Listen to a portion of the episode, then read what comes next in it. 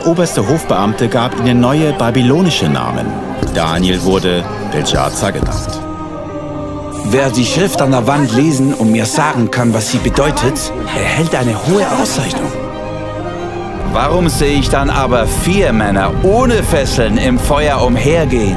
Sie sind unversehrt und der vierte sieht aus wie ein Sohn der Götter. Daniel, hat dein Gott dich vor den Löwen retten können? Mein Gott hat seinen Engel gesandt. Er hat den Rachen der Löwen verschlossen.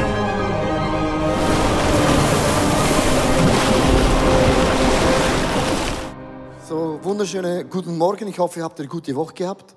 Hat sich ein bisschen durchgewindet. Mein Gott. Also mein Haus, unser Haus steht noch und da habe ich gemerkt, Schweizer Qualität hat einen Vorteil. Wir stehen noch. Und ich war in Seefeld, meine Frau hatte so ein, ein Timeout mit den Pastorenfrauen, also so 60 Frauen. Ich war eingeladen als ein Speaker. Das ist mega schön, so 60 Frauen, der einzige Mann und alle hören dir zu. Und es hat einen Meter geschneit in zwei Tagen. Das habe ich seit Jahren nicht mehr erlebt. Und so, wenn du in einen Meter Schnee so hineinspringst, tauchst du richtig ein. Und darum ist der Winter im Grunde genommen für uns Aargauer und Zürcher wäre etwas Schönes.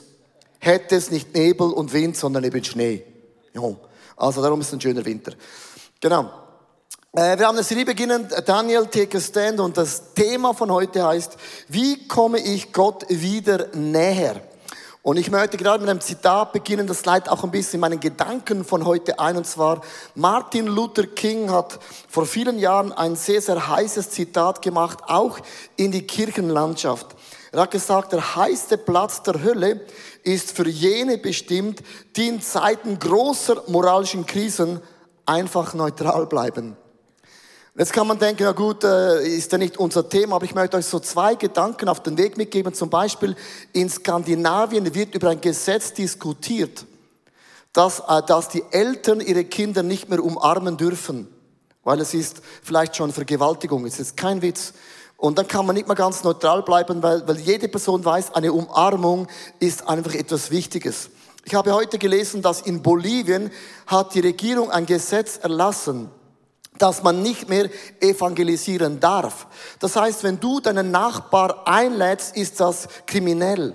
Wenn du deine Kinder in die Kirche mit dem Auto fährst, ist das sexueller Missbrauch. Und heute ist die ganze Kirchenlandschaft in Bolivien hat sich entschieden, auf den Knien zu beten, dass Gott sich erbarmen möge über Bolivien. Merkst du, also diese Themen sind uns noch, noch fern. Ich habe gesagt, noch fern. Und dann kommt die Frage, ja, wie geht man mit dem um? Und dann sagen wir alle, Johannes 17, Vers 15 bis 16, Jesus, bitte, ich bitte dich nicht, sie aus der Welt zu nehmen, aber beschütze sie vor der Macht des Bösen. Sie gehören ebenso wenig zu der Welt wie ich. Und Jesus sagt, ich werde euch nicht aus der Welt nehmen, sondern wir werden konfrontiert werden mit moralischen Vorstellungen, die du nicht so siehst. Das hat eben Daniel und seine drei Freunde auch erlebt in Babylonien. Und Gott gab Daniel einen Traum. Und lass uns einsteigen ins Kapitel 4 von Daniel und die drei Freunde auf der großen Leinwand als ein Hörspiel. Das ist mega modern. Hörspiel, man hört.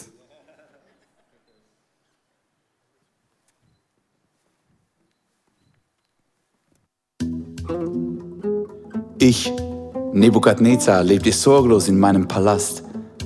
Da erschreckte mich ein Traum. Deshalb rief ich alle Weisen Babels zu mir, doch sie konnten mir den Traum nicht deuten. Schließlich trat Daniel vor mich hin. Ich sagte zu ihm, ich sah deutlich einen Baum. Er stand in der Mitte der Erde und war unermesslich groß. Er wuchs und wurde immer größer und mächtiger und sein Wipfel reichte schließlich bis in den Himmel. Er hatte frische grüne Blätter und trug so reichlich Frucht, dass alle von ihm genährt wurden. Die wilden Tiere fanden unter ihm Schatten und in seinen Zweigen nisteten die Vögel des Himmels. Plötzlich rief ein Engel mit mächtiger Stimme, Fällt diesen Baum! Die Tiere sollen aus seinem Schatten fliehen und die Vögel aus seinen Zweigen. Den Stumpf und die Wurzeln aber lasst stehen. Jetzt sag du mir, Daniel, was der Traum bedeutet. Daraufhin stand Daniel eine Zeit lang vor Entsetzen wie erstarrt, weil ihm seine Gedanken Furcht einjagten.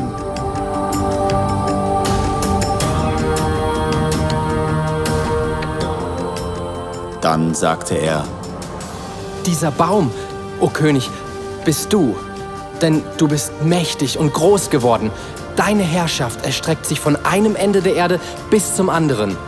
Der Höchste hat über dich einen Beschluss gefasst. Man wird dich aus der Gemeinschaft der Menschen ausstoßen und du musst bei den wilden Tieren des Feldes leben. Die ganze Welt soll erkennen, dass Gott die Herrschaft demjenigen geben kann, dem er sie geben will. Dass aber befohlen wurde, den Baumstumpf und die Wurzeln stehen zu lassen, bedeutet Folgendes. Dein Königreich wird dir wieder zufallen, sobald du eingesehen hast, dass der Herr im Himmel die Herrschaftsgewalt innehat. Darum, o König, höre an, was ich dir rate. Brich mit deinen Ungerechtigkeiten und kümmere dich darum, dass die Armen und die Unterdrückten das bekommen, was sie brauchen. Nur dann kann es dir auf Dauer gut gehen. Zwölf Monate später, als Nebukadnezar auf dem flachen Dach des Königspalastes in Babel spazieren ging, rühmte er sich und sagte, Ha! Ist es nicht dieses großartige Babel, das ich allein durch meine gewaltige Macht zur königlichen Residenz erbaut habe? aber noch während er redete, ertönte eine Stimme vom Himmel. Hiermit sei es dir gesagt, o König, deine Würde als König ist dir genommen worden. Sofort geschah mit Nebukadnezar, was ihm die Stimme angekündigt hatte. Er wurde aus der Gemeinschaft der Menschen ausgestoßen. Er fraß Gras wie die Rinder und wurde vom Tau des Himmels durchnässt. Die Jahre vergingen und seine Haare wurden so lang wie Adlerfedern und seine Nägel wie die Krallen eines Vogels.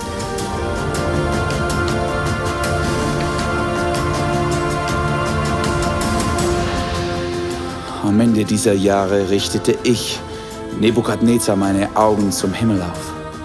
Mein Verstand kehrte wieder und ich dankte dem Höchsten.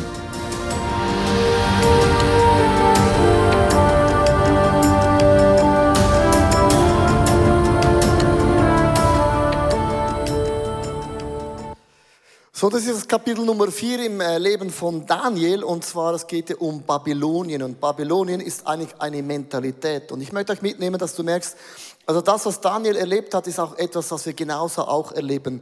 Babylonien war ja eine Geographer, Geograf, Geogra, war ein geografischer Ort, genau, aber eben auch eine Mentalität. Und das zieht sich durch die ganze Bibel hindurch. Geh, mach ein bisschen ein Bible-Teaching.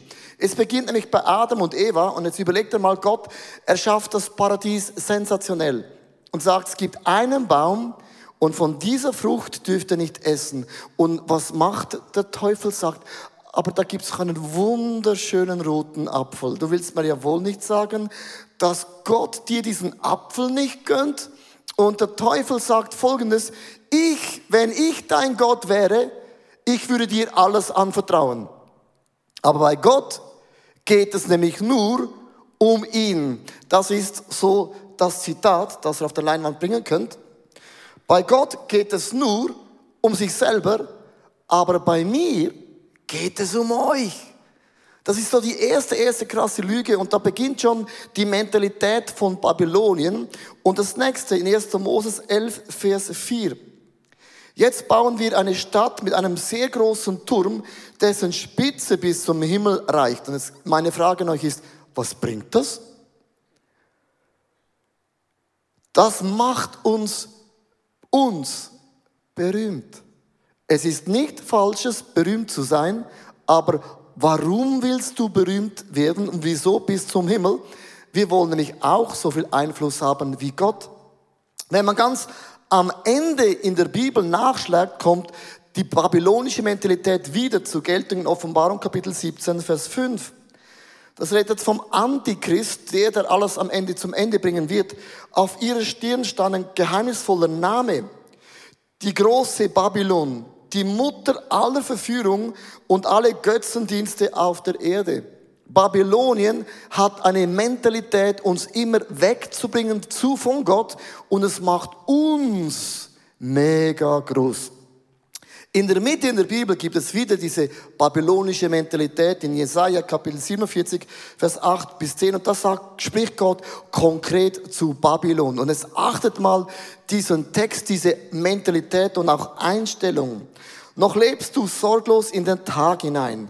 Eingebildet bist du, siehst nur noch dich und außer dir zählt gar nichts. Me, me, myself and I. Me, me, I, myself und ich. Das ist mega anstrengend. Du sagst, ich werde niemals Witwe sein. Einsam leben ohne Kinder. Nein, das wird es nie in meinem Leben geben, als wären sie Gott. Aber auf deine Bosheit hast du dich verlassen und gedacht, es sieht ja niemand, was ich treibe. Also es gibt keinen Gott, der das sehen würde. Deine Weisheit und dein Wissen haben dich so stolz gemacht, du siehst wirklich nur dich selbst. Alles andere nimmst du nicht wahr. Ich weiß jetzt nicht so die positivste Predigt, die es gibt, aber ich möchte euch etwas zeigen, dass die babylonische Mentalität von Nebukadnezar gibt es immer. Gibt es auch in unserer Generation und es hat auch etwas zu tun mit dir und mir. Ich möchte es euch ganz, ganz einfach zeigen am Beispiel von dieser Treppe. Und ganz, ganz oben steht dieser Gott im Himmel. Er ist das Zentrum, die Krone, das ist ja für uns alles klar. Wir würden jetzt alle sagen, Amen, Halleluja, Pastor Bigger, what's the problem? Das machen wir schon alles. Aber das babylonische System macht es treppenweise, immer ein bisschen mehr und mehr und man merkt das gar nicht. Und zwar, es beginnt nämlich mit der Einstellung, Babylonien will dich nämlich erhöhen. Und es beginnt mit dem ersten Selbstverherrlichung. Social Media, man macht ein Foto von links, von rechts, von oben, von unten, von links, mal rechts, mal Selfie, mal Insta, mal Facebook. Und dann schaut man, wie viele Likes und Klicks das ich habe, pimp my Likes, pimp my Instagram Story. Und auch hier wieder, es ist nichts Falsches an Social Media. Im Grunde genommen. Das einzige Problem ist, es geht nur um dich. Ich Selfie. Ich post, als wäre jede Geschichte ultimativ krass. Und das beginnt ein bisschen, und das merken wir schon gar nicht mehr. Me, myself and I und Hauptsache I. Und es bleibt auch bei uns und auch bei mir nicht halten. Du, und dann der nächste Schritt, wo dann Babylonien sagt, äh, Selbstauferbauung. Man hört dann nur noch diese Predigen, die einem gut tun. So Hauptsache Gnade kannst machen, was du willst, aber dann ist es eh Gnade, ich bin eh rettet. Und dann hat man genau so einen Teacher, den man hört, der dir mega gut tut. Merkst du, man pickt nur noch das raus. Hauptsache, es tut mir gut und es fördert mich und es ist cool. Aber wenn man einmal auf den Deckel haut, sagt, das ist nichts für mich. Und das merkt man schon gar nicht mehr. Wir sind eine Generation, das muss für mich mega, mega stimmen. Und dann geht's noch eine Treppe hoch. Das ist so, ich genieße mich selbst, Selbstgenuss, mit anderen Worten, jetzt, jetzt kommt ein krasses Wort, ja, aber wenn es für mich stimmt, also wenn es für mich stimmt und wenn es sich so richtig gut anfühlt, dann ist es, glaube ich, auch noch theologisch richtig. Und ich möchte euch ein paar so Gedanken bringen, was dann Leute sagen, zum Beispiel, meine Gefühle geben mir recht. Da könnte ich jetzt zum Beispiel nicht Amen sagen, weil meine Gefühle, die haben einen, einen Flick ab. Ich fühle mich so verletzt, darum bist du schuld. Ich habe noch nie jemanden getroffen, der hat Ehebruch gemacht und gesagt, ich bin schuld. Nee, meine Frau ist natürlich schuld. Ja, logisch. Dann, äh, meine Gefühle sind mir viel wichtiger als die Fakten. Fakten ist langweilig, trocken, aber Gefühle, Stimmung. Liebe gehe ich meinen Gefühlen nach, anstatt immer das Richtige zu tun. Richtiges zu tun ist einfach langweilig. Merkst du? Und dann kommt der letzte Satz, den kommt immer mehr. Also wenn ich mich als Mann oder als Frau fühle, dann bin ich eine Frau und kein Mann. So, also wenn ich das fühle, dann ist das so. Penis hin oder her. Kann man ja auch wegmachen. Kann man, muss man nicht. Und es ist interessant, was dann geschieht, ist, es gibt und das passiert systematisch. Das merkt man gar nicht. Man wird auch schrittweise dick, merkt man auch nicht. Und irgendwann gibt es einen Kampf um den Thron. Babylonische Mentalität bedeutet, ich will diesen Thron. Und auf diesem Thron ist Gott und es haben zwei Leute keinen Platz, Krone oder du. Babylonien geht immer um den Thron. Dann habe ich gedacht, ja komm, das ist doch für uns alle sowieso klar. Dann habe ich eine Statistik gesehen. Das ist die Barna-Studie aus Amerika. Sie fragen Frauen und Männer, die in die Kirche gehen, Church gehen, auf was baust du deine moralischen Entscheidungen? Also was ist die Grundlage für deine Entscheidungen? 31 Prozent der Leute haben gesagt, ja, was sich richtig und gut anfühlt, muss doch auch richtig sein. 31 Prozent. Dann 18 Prozent gesagt, ja, was für mich am besten ist. Dann 14 Prozent haben gesagt, ja, was am allerwenigsten Konflikt für andere verursacht, das ist die Moral. Dann habe ich dir nicht wehgetan, dann ist das richtig. So Liebe kann ja nicht schaden. Und nur 16 Prozent der Menschen, die in die Kirche gehen, haben gesagt, ich baue meine Entscheidung aufgrund von der Bibel. Das heißt, wenn ich über die Bibel predige, dann sagt nur 16 Prozent Amen. Der Rest sagt, ja, wenn es stimmt, dann ist es auch biblisch-theologisch korrekt. Und ich habe gemerkt, das ist gar nicht mehr die Norm. Und meine Frage ist, auf was baust du deine Entscheidungen? Ob es sich gut anfühlt, richtig anfühlt. Und Babylonien hat dieses Ziel, wer ist auf dem Thron? Und was dann nämlich geschieht, ist, Babylonien will immer Gott vom Thron schubsen. Und es geht dann wieder vom Thron runter und Babylonien sagt, Gott liebt mich nicht.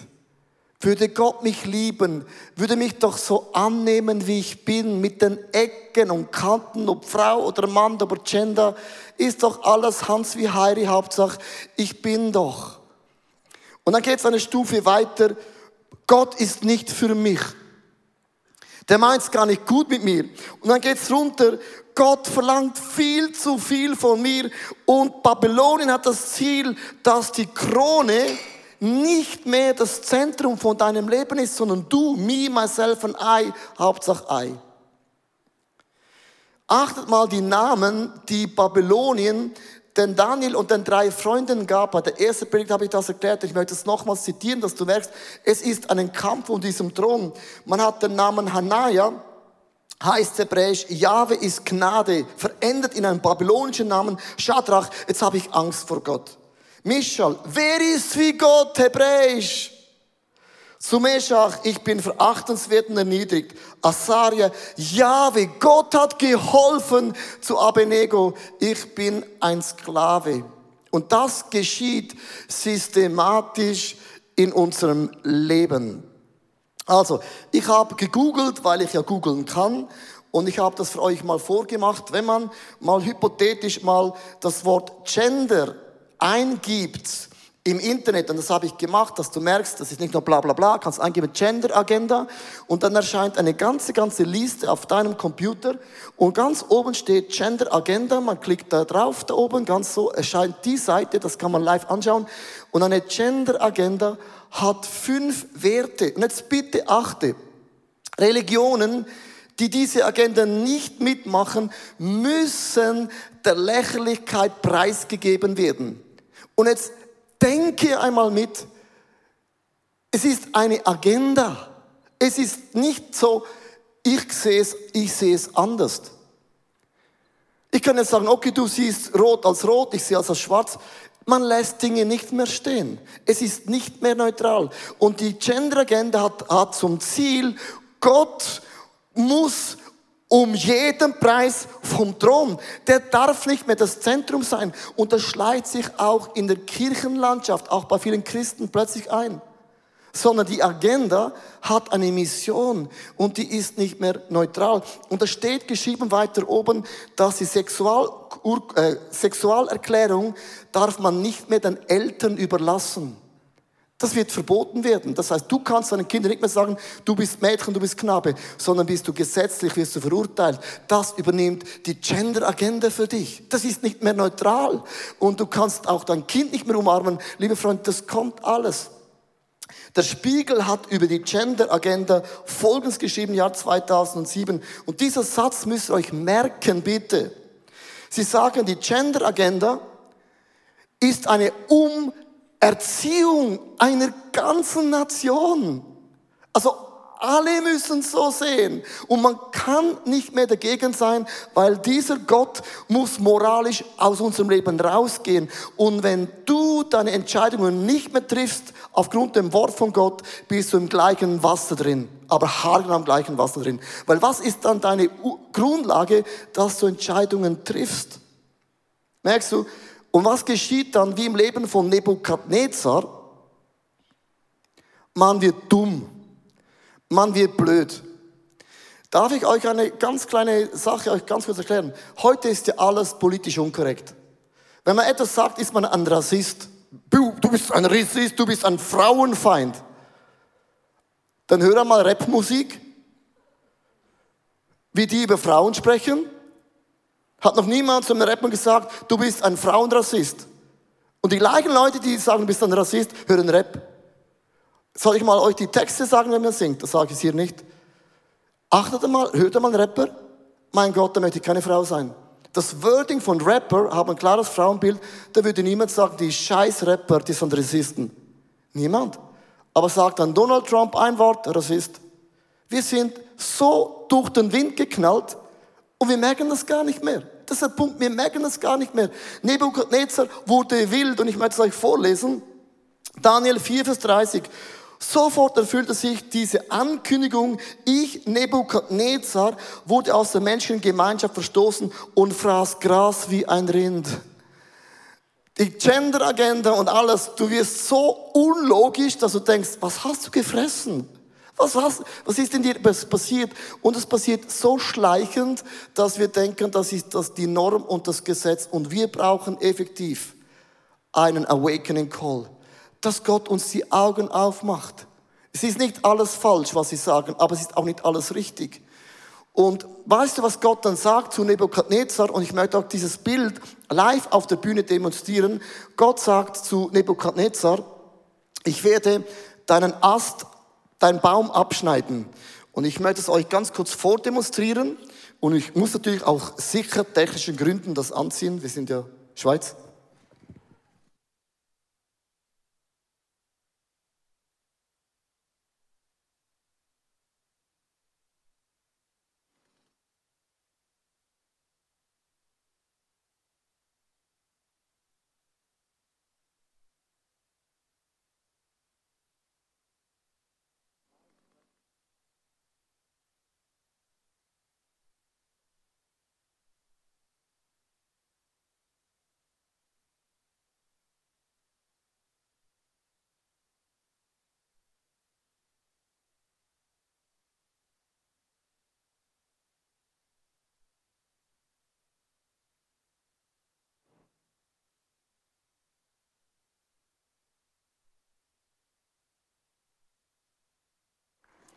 So, Gott sagt zu Nebuchadnezzar, du, es ist kein Problem, ich hau die ganze Generation ab.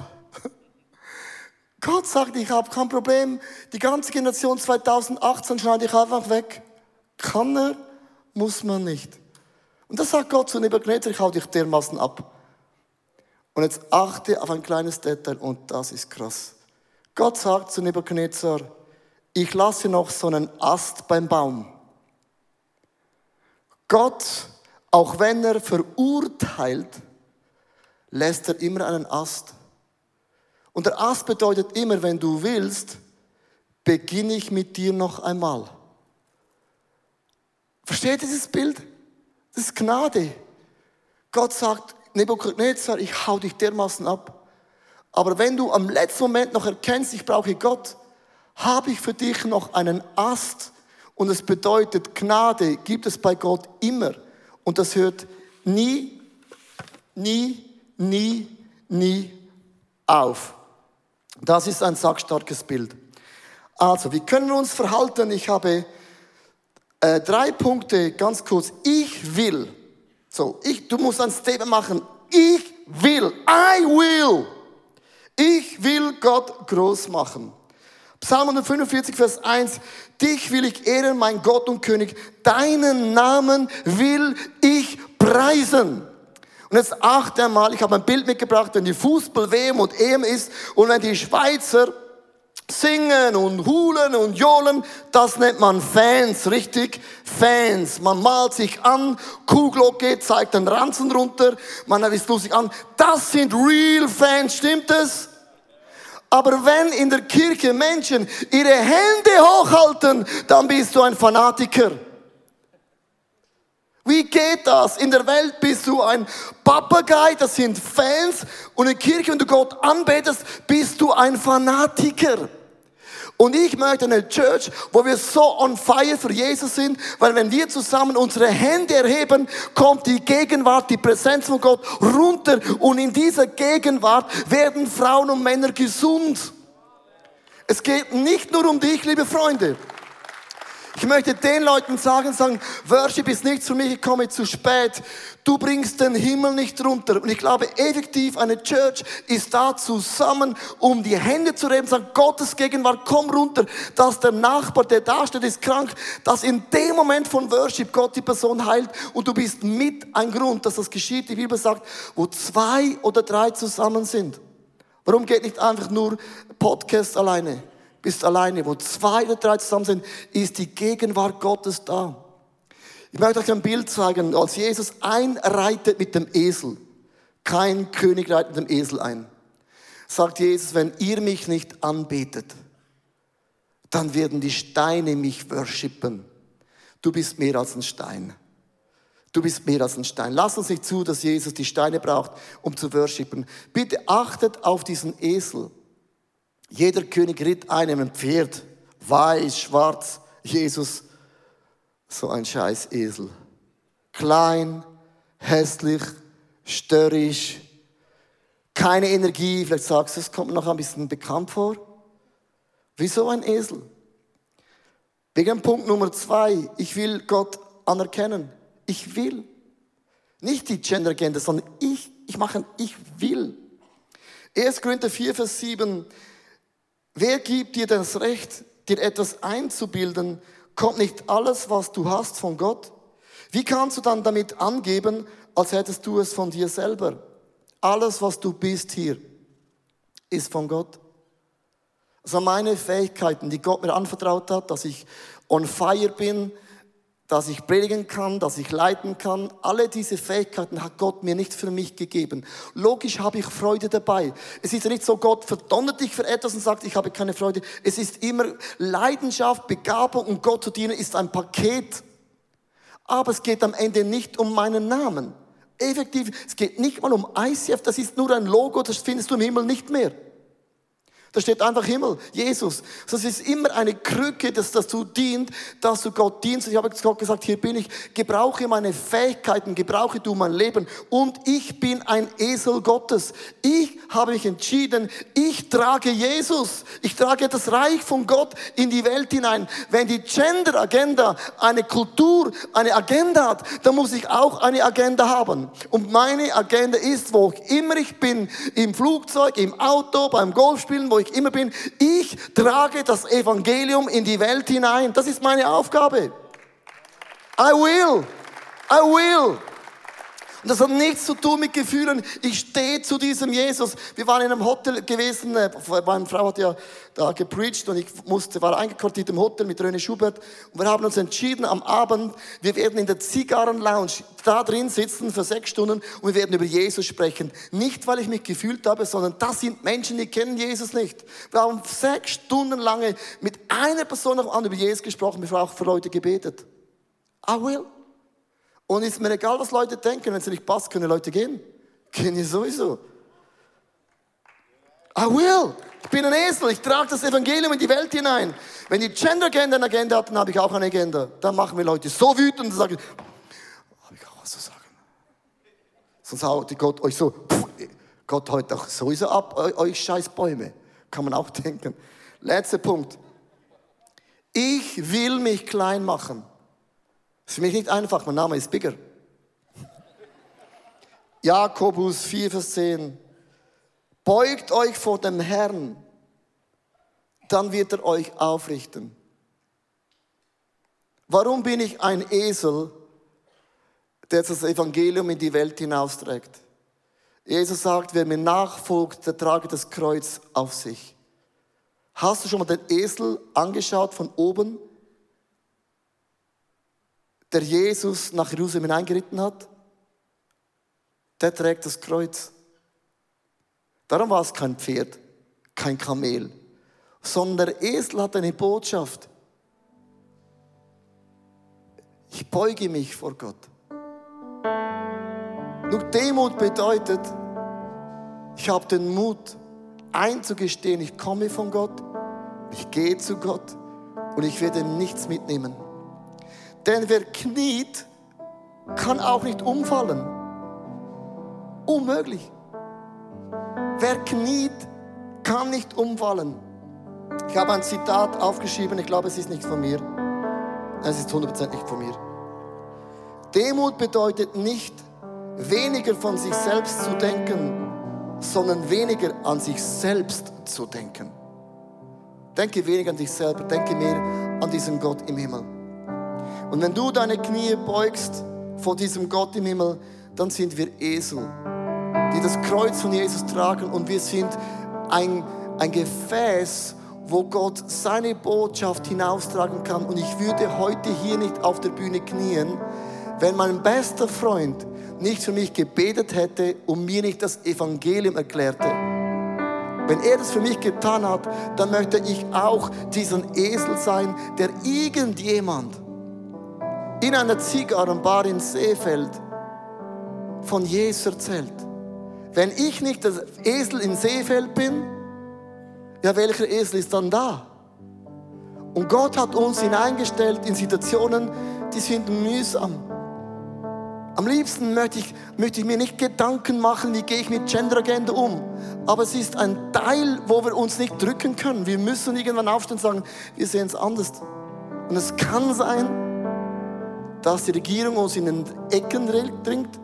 Dann sagt Jesus, ja, wenn ihr nicht aufsteht, dann werden die Steine aufstehen und du bist mehr als ein Stein.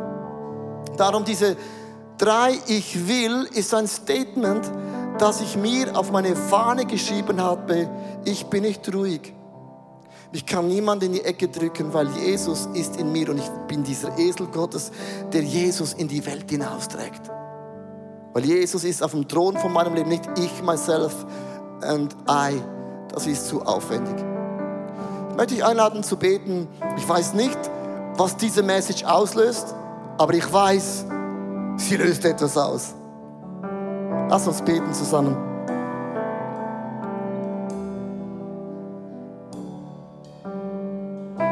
Jesus, hier stehe ich. In aller Demut, in aller Schwäche in meinem Leben, ich bin nicht perfekt. Wenn es Gebiete in meinem Leben gibt, wo ich dich systematisch von diesem Thron genommen habe, und ich merke das selber nicht, dann bitte ich dich, Heiliger Geist, Geist Gottes, öffne meine Augen. Öffne meine Augen. Öffne meine Augen wie beim Nebukadnezar, der wieder klar dachte und am Ende wusste, Gott ist der Gott von allem. Gib mir Weisheit, meine Kinder zu erziehen. Gib mir Weisheit in meinem Arbeitsumfeld. Weise, einladend, ein Botschafter an deiner Stelle zu sein. Ich möchte dich bitten, Heiliger Geist, halte mein Herz on fire. Nimm alles weg von mir, was mich hindert zu diesem Gott. Sondern du stehst auf meinem Thron und du bist auf meinem Thron. I will. Ich will. Mein neuestes Buch befasst sich mit Jakobs Geschichte. Jakob ist ein Mann, der alles tat, um erfolgreich zu sein. Er log, er betrog, er mobbte, er setzte alle seine Kräfte ein, um sein Ziel zu erreichen. Durch verschiedene göttliche Erlebnisse lernt er eine neue Einstellung und eine Lektion des Lebens, nämlich, dass Gott für ihn kämpft. Und im neuen Buch werden wir anschauen, wie trotz unseren Imperfektionen mit Gottes Hilfe unser Ziel erreichen werden. Darum ist Jakob so ein super Beispiel für dein und auch mein Leben.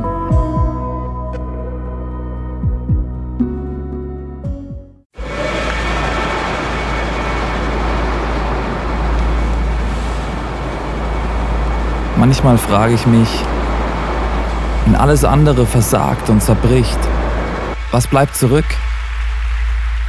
Warum sind wir von überall hierher gekommen? Weil am Ende vom Tag nichts anderes Bestand hat. Wie würde das aussehen?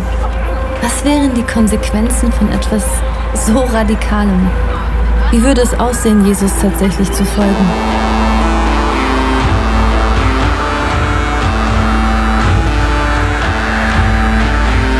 Freundschaften können zerbrechen, Karriere vergehen und am Ende wird Reichtum wertlos. Er weckt einen Durst für Wahrheit, Mitgefühl und Liebe, den nichts auf dieser Welt jemals löschen kann.